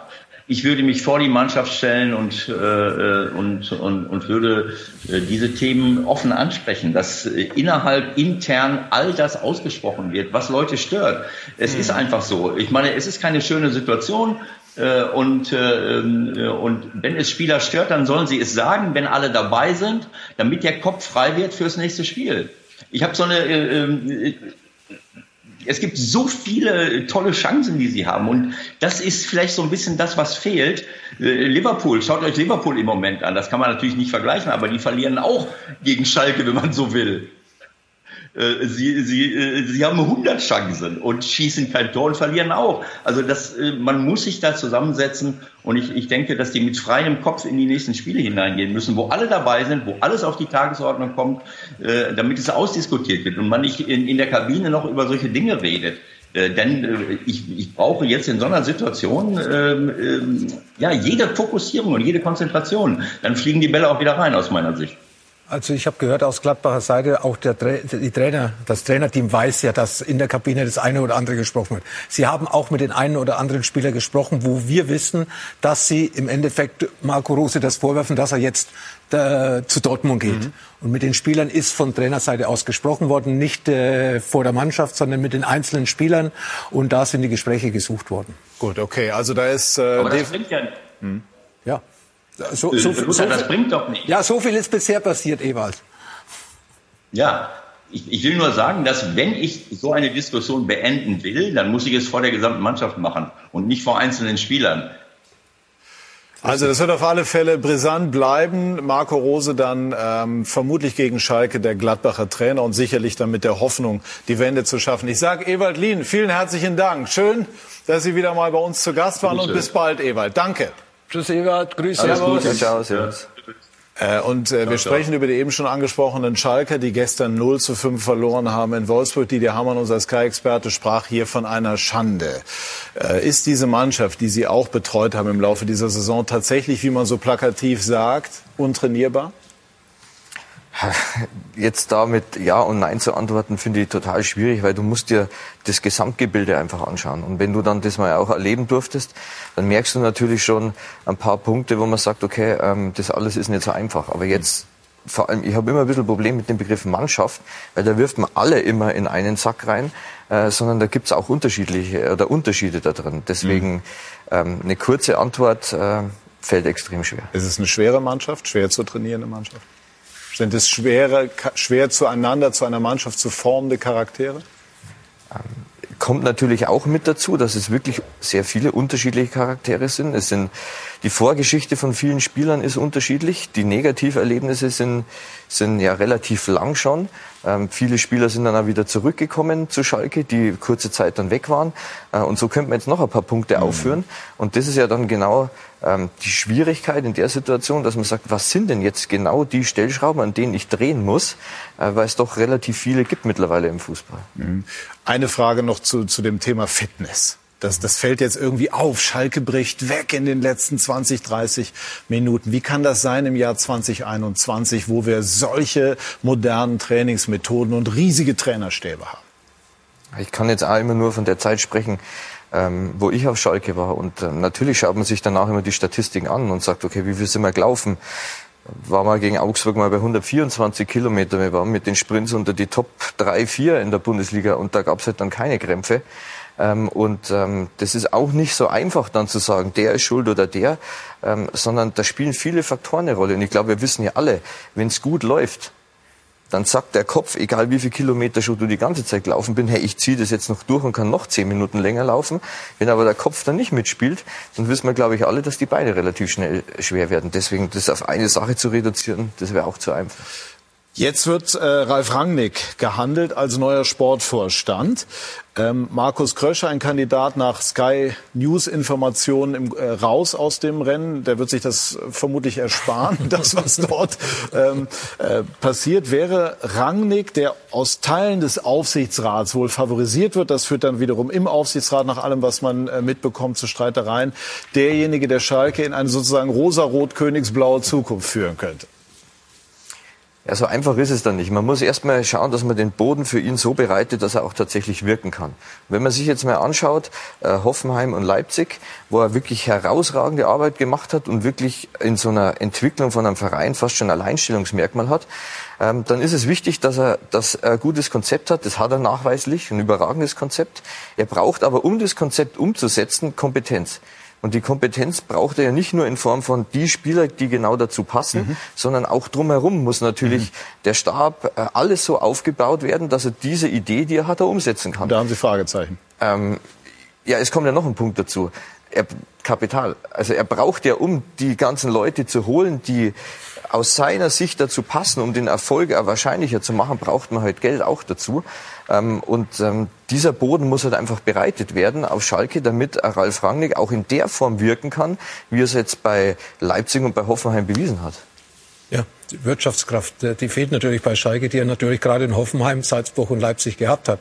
Und äh, das ist ja nicht nur oben im, äh, in der ersten Mannschaft, sondern auch im Nachwuchsleistungszentrum. Weil heutzutage werden ja auch die jungen Spieler dementsprechend geholt, beziehungsweise auch der junge Spieler überlegt sich, zu welchem Nachwuchsleistungszentrum gehe ich. Und wenn auf Schalke auch die Wirtschaftskraft nicht mehr da ist, auch nicht mehr die erste Liga, dann denkt der junge Spieler auch nach, ja, zum Zweitligisten will ich nicht, dann gehe ich eben lieber doch zu einem anderen Bundesliga-Verein, wo ich vielleicht bessere Chancen für mich sehe. Also eine Mammutaufgabe mit vielen, vielen Problemen, die Manuel gerade äh, aufgezählt hat. Und äh, wichtig ist auch da Einigkeit, Einigkeit in allen Gremien. Und das ist ja auch anscheinend in der Gegenwart nicht der Fall. Der eine entscheidet nach links, der andere entscheidet wieder nach rechts. Sie sollen sich einfach einig werden. Zum Schluss zusammensetzen, sich alles gegenseitig an, äh, an den Kopf werfen, aber zum Schluss mit einer Meinung den Raum verlassen.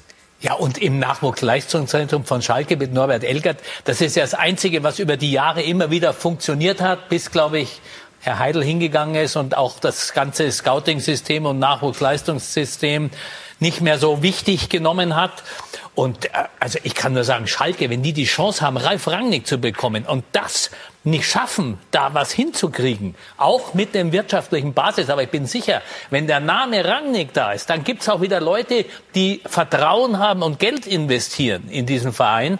Also wenn Schalke das nicht schafft und da so ein paar Hansler im Aufsichtsrat sich darüber ja, wirklich äh, die, die Köpfe reden, da, da gibt's überhaupt keine zwei Meinungen. Das und die Online-Petition der Fans, schon 33.000 Fans ja, haben eben, also unterschrieben. Also, also der Name Rangnick elektrisiert. Zu Recht, zu Recht, weil er überall, wo er war, Großes aufgebaut hat. Und du hast keinen, der jetzt besser passen würde, wenn er es denn überhaupt macht. Und wenn er das wirklich so ist, dass er das machen würde, dann müssen sie ihn beknien und beten, dass er auch kommt. Und auf Schalke würde noch keiner reinreden, wie jetzt zum Beispiel, was ja. wir vorher diskutiert haben mit Oliver Bierhoff beim DFB. Ja. Da könnte sich was reiben. Aber auf Schalke wäre er dann wirklich derjenige, wie er auch in Leipzig, in Salzburg und in Hoffenheim war, derjenige, der das alleine durchzieht. Ja, und das ist sicherlich auch für ihn äh, sicherlich ein wichtiger Punkt. Über Nacht wurden Plakate aufgehängt. Ich glaube, Uli war es nicht, aber er inhaltlich unterstützt er die. Äh, Rangnick oder nix, also sozusagen der äh, Thiago von Schalke. Also das legendäre Beaumont war ja von Guardiola. Thiago oder nix, Rangnick oder nix. Also die, die Fans sind sehr, sehr einmütig pro Rangnick. Ja, Nochmal, ich kann es total verstehen, weil er eben schon häufig nachgewiesen hat, dass er sowas kann. Aber ich wiederhole mich da, es muss erst der Boden bereitet werden. Aber wie, wie könnte der bereitet werden dann? Oder wie müsste das aussehen, die Aussaat sozusagen? Ja, dass er, wenn er als Sportvorstand kommt, dann wirklich alle Hebel in der Hand hat. Und hm. es muss auch so sein, dass eine gewisse Kommunikationsdisziplin da ist, dass man sagt, okay, es redet der Sportvorstand und es redet der Sportdirektor und der Trainer. Und das läuft aber alles hier in diesem Kreis ganz eng zusammen. Und wenn das ein Verein wie Schalke schafft, wir reden immer über das Potenzial, wenn das mal auf die Straße kommt, äh, dann wird es halt richtig spannend. Und das ist möglich, aber nochmal, der Boden muss bereitet werden, dass Ralf wirken kann. Äh, einmal jetzt doch mal nachgehakt noch, als wie diszipliniert in der Kommunikation haben Sie denn den Aufsichtsrat in Ihrer Zeit wahrgenommen? Oder gab es gar nicht so viele Berührungspunkte? Nein, also als Trainer ähm, denke ich, ist es ganz wichtig, dass man sich da auf sein Kerngeschäft konzentriert. Und das Kerngeschäft ist einfach, dass du dich um die Mannschaft kümmerst, um den, um den Staff kümmerst. Natürlich äh, ist man, wäre man ja blöd, wenn man so einen wie Hüb Stevens zum Beispiel hat, der extrem viel Erfahrung hat, dass man sagt, man tauscht sich nicht mehr mit so einer aus, der ja auch im Aufsichtsrat ist. Ähm, aber ansonsten ist es nicht die Aufgabe des Trainers. Jetzt muss man ja irgendwie aber dann doch sagen, Lothar, also äh, die Schalker bringen es fertig, sich dann über so eine Personalie jetzt auch wieder in die Haare zu bekommen. Es ist ja im Grunde genommen unglaublich. Also du hättest jetzt jemanden wie Rangnick, bei dem alle aufspringen und alle sagen, klar, man braucht das Geld, aber dann ist der Rangnick wirklich der Richtige. Dann war Krösche Kandidat von, von Leipzig. Für einen anderen Teil des Aufsichtsrats. Genau. Und, ja. und, und darüber bekommt Und auch für einen anderen Teil der Fans, weil es haben ja nicht alle Fans unterschrieben. Es sind 30.000, es hört sich gut an, aber es sind noch andere 20, ja. 50, 100.000, die nicht unterschrieben haben. Also es ist ja jetzt nicht so, dass alle Fans Rangnick wollen. Das ist ja, das würde ja falsch interpretiert werden. Aber mhm. es Rangnick hat ein hohes Standing bei Schalke. Ich glaube auch, wenn man ihm das zutraut, und da äh, habe ich gar keine Sorge davon, dann soll man ihn nehmen. Aber dann eben auch die, die vielleicht zurzeit noch gegen ihn sind, eben alle aufspringen und sagen, juhu, wir haben jetzt einen und er führt uns wieder in die erste Liga und in bessere Zeiten. Kann das denn ein Mensch alleine überhaupt schaffen? Weil wenn man sich diese Saison jetzt anschaut, muss man ja sagen, das ist ja Ergebnis einer Fehlentwicklung über Jahre. Und es sind schon so viele Leute, auch gute Leute daran gescheitert, Schalke auf Kurs zu bringen. Nicht nur Trainer, sondern auch Leute in der, in der operativen Verantwortung, in der Administration. Kann einer alleine, auch bei allen Fähigkeiten, die Rangnick mitbringt, das überhaupt wuppen? Natürlich nicht, aber es ist ja niemand mehr da. Also ich habe so das Gefühl, Schalke jetzt besteht nur noch aus dem Aufsichtsrat ohne die zu kennen, der Großhüb Stevens kennt man noch und sonst niemanden mehr. Das heißt, er kann von unten darauf aufbauen, natürlich mit der Basis, dass er sich die Leute dazu sucht. Und das wäre ein Fundament, das möglicherweise Erfolg verspricht. Alles andere ist ja grandios gescheitert. Einmal noch zur Mannschaft zurück, Lothar. Didi hat gestern hier sehr harsch und sehr hart geurteilt. Eine Schande. Diese Spieler seien es nicht oder wert, jetzt frei wiedergegeben, äh, das Trikot sozusagen zu tragen. Würden Sie auch so weit gehen? Ja, es ist wirklich traurig, Schande, okay natürlich die Ergebnisse, das Wie vor allem der Ergebnisse. Das ist ja für mich immer das Entscheidende. Man kann ja auch mal verlieren, man kann auch mal hoch verlieren, aber man sollte bis zum Schluss wirklich auch äh, alles geben. Und das äh, machen die Schalker schon seit Wochen nicht, nicht nur gestern gegen Wolfsburg. Ich hätte die Mannschaft auch stärker eingeschätzt, was die Tabellenposition betrifft mhm. in der Bundesliga von Anfang an. Äh, sind gute Spieler da, aber es ist viel falsch gelaufen bei Schalke. Ja, man vertraut den Spielern, die man vor einem Jahr weggejagt hat, ausgeliehen hat, war nicht mehr gut für Schalke. Jetzt sollen sie die Kohlen aus dem Feuer holen holen. Dann macht man Wintertransfers, äh, die nicht nachvollziehbar waren. Äh, viele Fehler gemacht. Und auf dem Platz, wie gesagt, steht keine Einheit. Da sind zu viele Grüppchen, da sind zu viele Eigeninteressen. Und dann kommen eben solche Ergebnisse äh, zustande, die, ich glaube, die zweitschlechteste äh, Bundesligamannschaft seit Bestehen ist nach Tasmania Berlin, ja. Gegentore. Äh, wir brauchen ja gar nicht diese ganzen Sachen ansprechen. Ja. Es ist einfach eine, es tut einen weh als Fußballfan, wenn man einen Verein wie Schalke 04, der so ein eine Strahlkraft hat, äh, so eine Geschichte, dass er so dasteht. Glauben Sie, dass es den Spielern bewusst ist, eigentlich was für ein Verein Schalke ist, was der den Menschen bedeutet? Ähm, man redet natürlich in der Zeit, wo ich jetzt dort war, natürlich intensiv drüber und die Gespräche gehen alle in die Richtung. Ähm, nur ich bin da jetzt selber auch noch so jetzt zu sehr emotional bei dem Verein mit dabei. Äh, und als Trainer, egal wer der Trainer ist, leidet man natürlich in so einer Situation auch mit, mhm. weil man ja auch selber sagt, okay, man hat es jetzt in dem Moment vielleicht nicht geschafft, die Punkte da einzufahren mhm. und ist selber enttäuscht. Mhm. Also ähm, in, man muss insgesamt einfach sagen, es tut einem vor allem für die Fans wahnsinnig leid. Ne? Ein großer, stolzer Traditionsverein, der jetzt äh, so untergeht und der im Grunde genommen realistisch keine Chance mehr hat, in diesem Jahr den Klassenerhalt in der Fußball-Bundesliga zu sichern. Gleich werden wir uns anderen Tabellen, Tabellenregionen nähern. RB Leipzig wird heute gegen Eintracht Frankfurt versuchen, den Rückstand auf die Bayern wieder zu verkürzen. Und für die Eintracht geht es ähm, um die Champions League Plätze. Gleich mehr zu Julian Nagelsmann und auch zur Zukunft von Freddy Bobic bei SK90, die Unibet Fußballdebatte.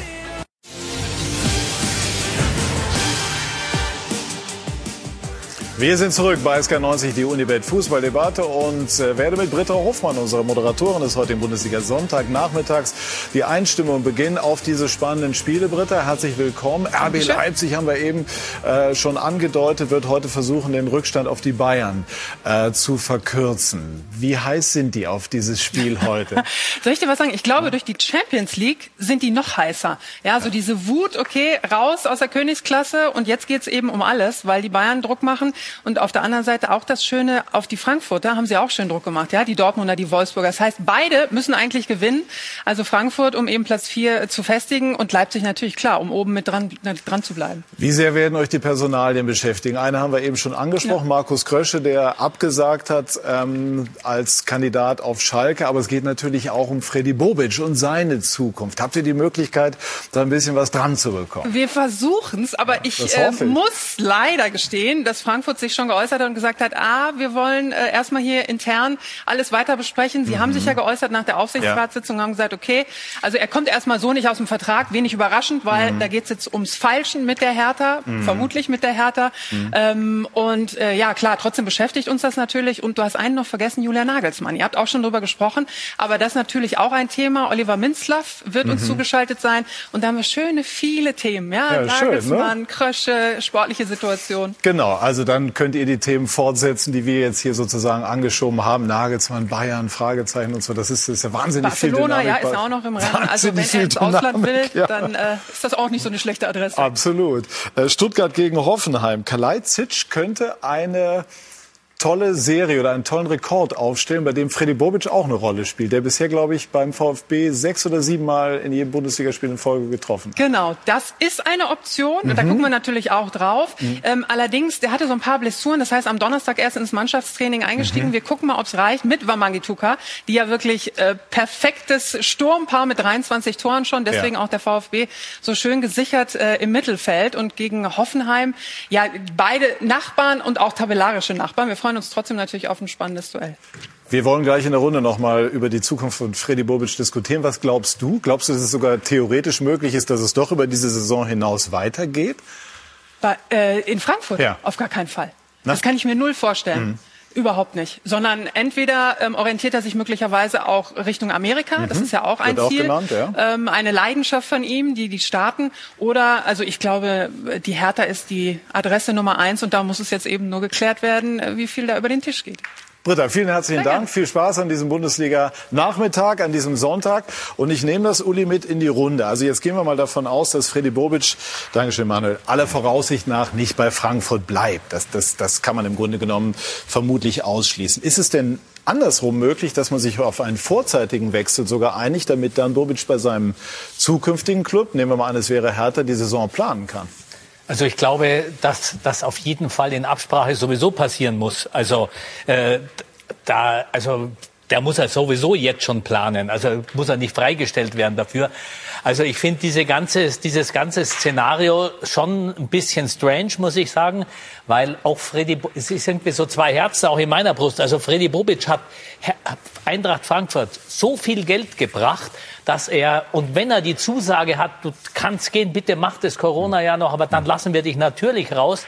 Und dann noch Ablöse dafür zu verlangen. Ja, aber ganz gut, das ist aber jetzt anders dargestellt worden. Er ja, war ja, ja beim, ne, das muss man einmal kurz sagen, der war ja beim, beim Aufsichtsrat und, und danach war auch von Bobic nicht mehr zu hören, dass es das gibt, sondern man hat eigentlich auch gerade in der regionalen Presse so kommentiert, dass die Eintracht ein Signal der Geschlossenheit gesendet habe und ihm klargemacht habe, Vertrag ist zunächst mal bis 2023 die Basis für alle weiteren Überlegungen. Also Philipp Holzer, der neue Aufsichtsratschef, der Nachfolger von Stäubing, hat da offensichtlich offensichtlich sehr klare, äh, eine sehr klare Linie. Aber deshalb wäre trotzdem die andere Lösung auch möglich gewesen. Also ich kann das durchaus verstehen und dass man das jetzt auch nicht so die Leute aus dem Vertrag lässt, kann ich auch nachvollziehen. Aber das andere auch, ich sage ja, zwei Herzen in meiner Brust.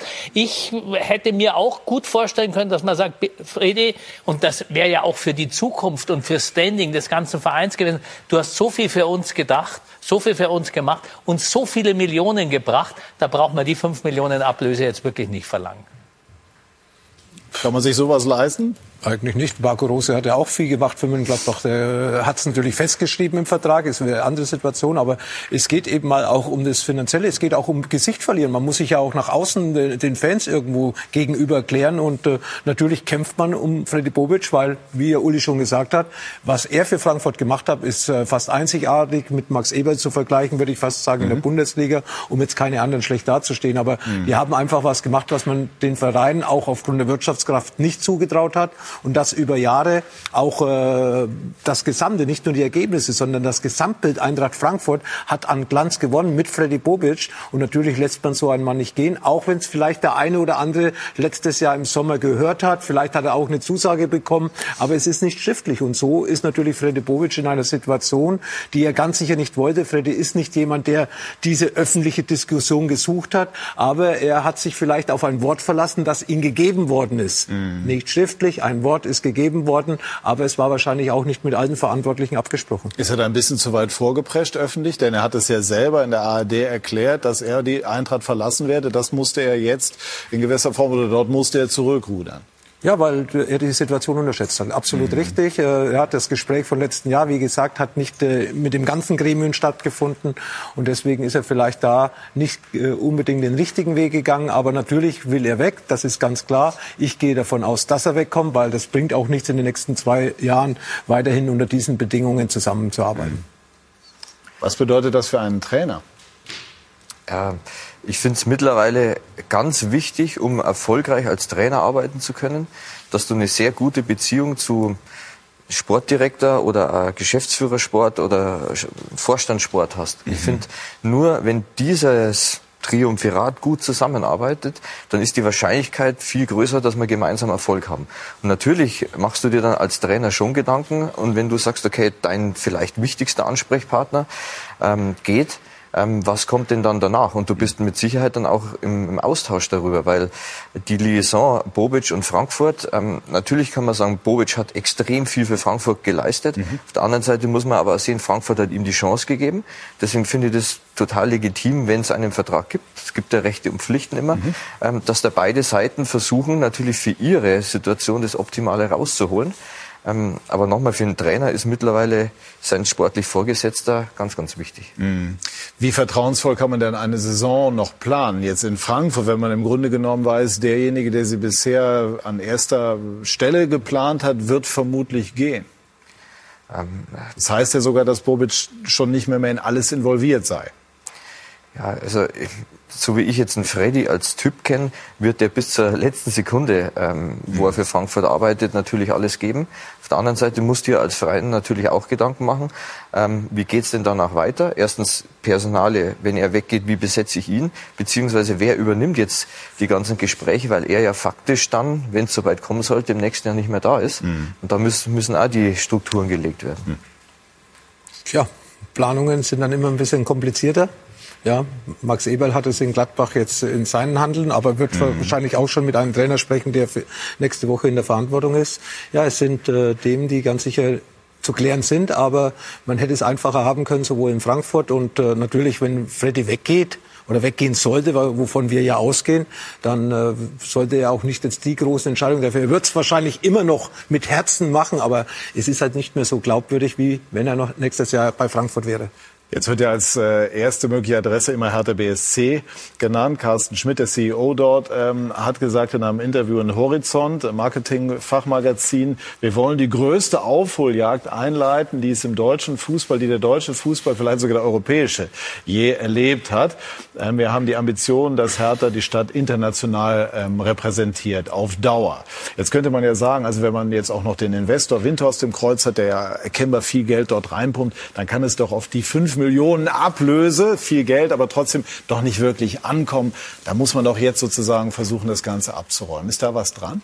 Da wird es auch nicht drauf ankommen. Also ich glaube nicht, dass die haben gehofft, dass das vielleicht so geht, aber das wird natürlich dann bezahlt werden. Und Freddy Bobic muss ja auch den neuen Trainer für die Hertha schon bestimmen. Wahrscheinlich glühen schon die Drähte. Arne, Arne Friedrich wird er anrufen und sagen, du, ich darf noch nicht, aber ruf doch den mal an und frag mal, wie das ist. Ja, das wäre also, genau der Interessenkonflikt, ne? Naja, ist ja kein Konflikt mehr. Also Frankfurt hat ja einen Trainer, die suchen ja gerade keinen. Also wenn er Adi Hütter mitnimmt, wäre schlecht. Ja, Konflikt aber sonst, wäre aber, wenn du für einen Konkurrenten, der ja noch ist, den Tra gut. Ja, also, aber es, wie ja, soll es anders ja, funktionieren? Ja, der, du kannst ja keinen Sportdirektor holen mhm. und Arne Friedrich holt irgendeinen Trainer, das er nicht abspricht. Mit, also es ist weltfremd.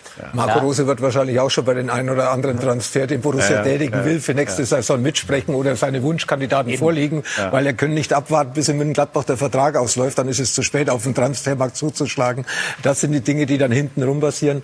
Andererseits sage ich auch, wieder agree mit äh, Uli, 5 Millionen für, dort, äh, für, für Hertha BSC, was sie jetzt schon ausgegeben haben, und es waren ja 150 bis 200 Millionen für Spieler, dann kommt es auf diese 5 Millionen für einen Mann wie Freddy Bobic nicht an, der sein Netzwerk mitbringt, sein Know-how mitbringt, seine Erfahrungen mitbringt, gezeigt hat, was Carsten Schmidt gesagt hat, was er aufbauen will. Das ist ja Frankfurt zurzeit. Frankfurt mhm. hat ja auch diese Aufholjagd gemacht. Also eigentlich der ideale Mann für Hertha BSC Berlin. Oh ja, dann wäre es aber doch im Grunde genommen auch so, um diese ganzen Ungereimtheiten dann in der Planung und Schwierigkeiten abzuräumen. Ja. Jetzt im Grunde genommen in den nächsten Tagen bei Frankfurt anzurufen, zu sagen, komm, wir machen hier einen klaren Deal.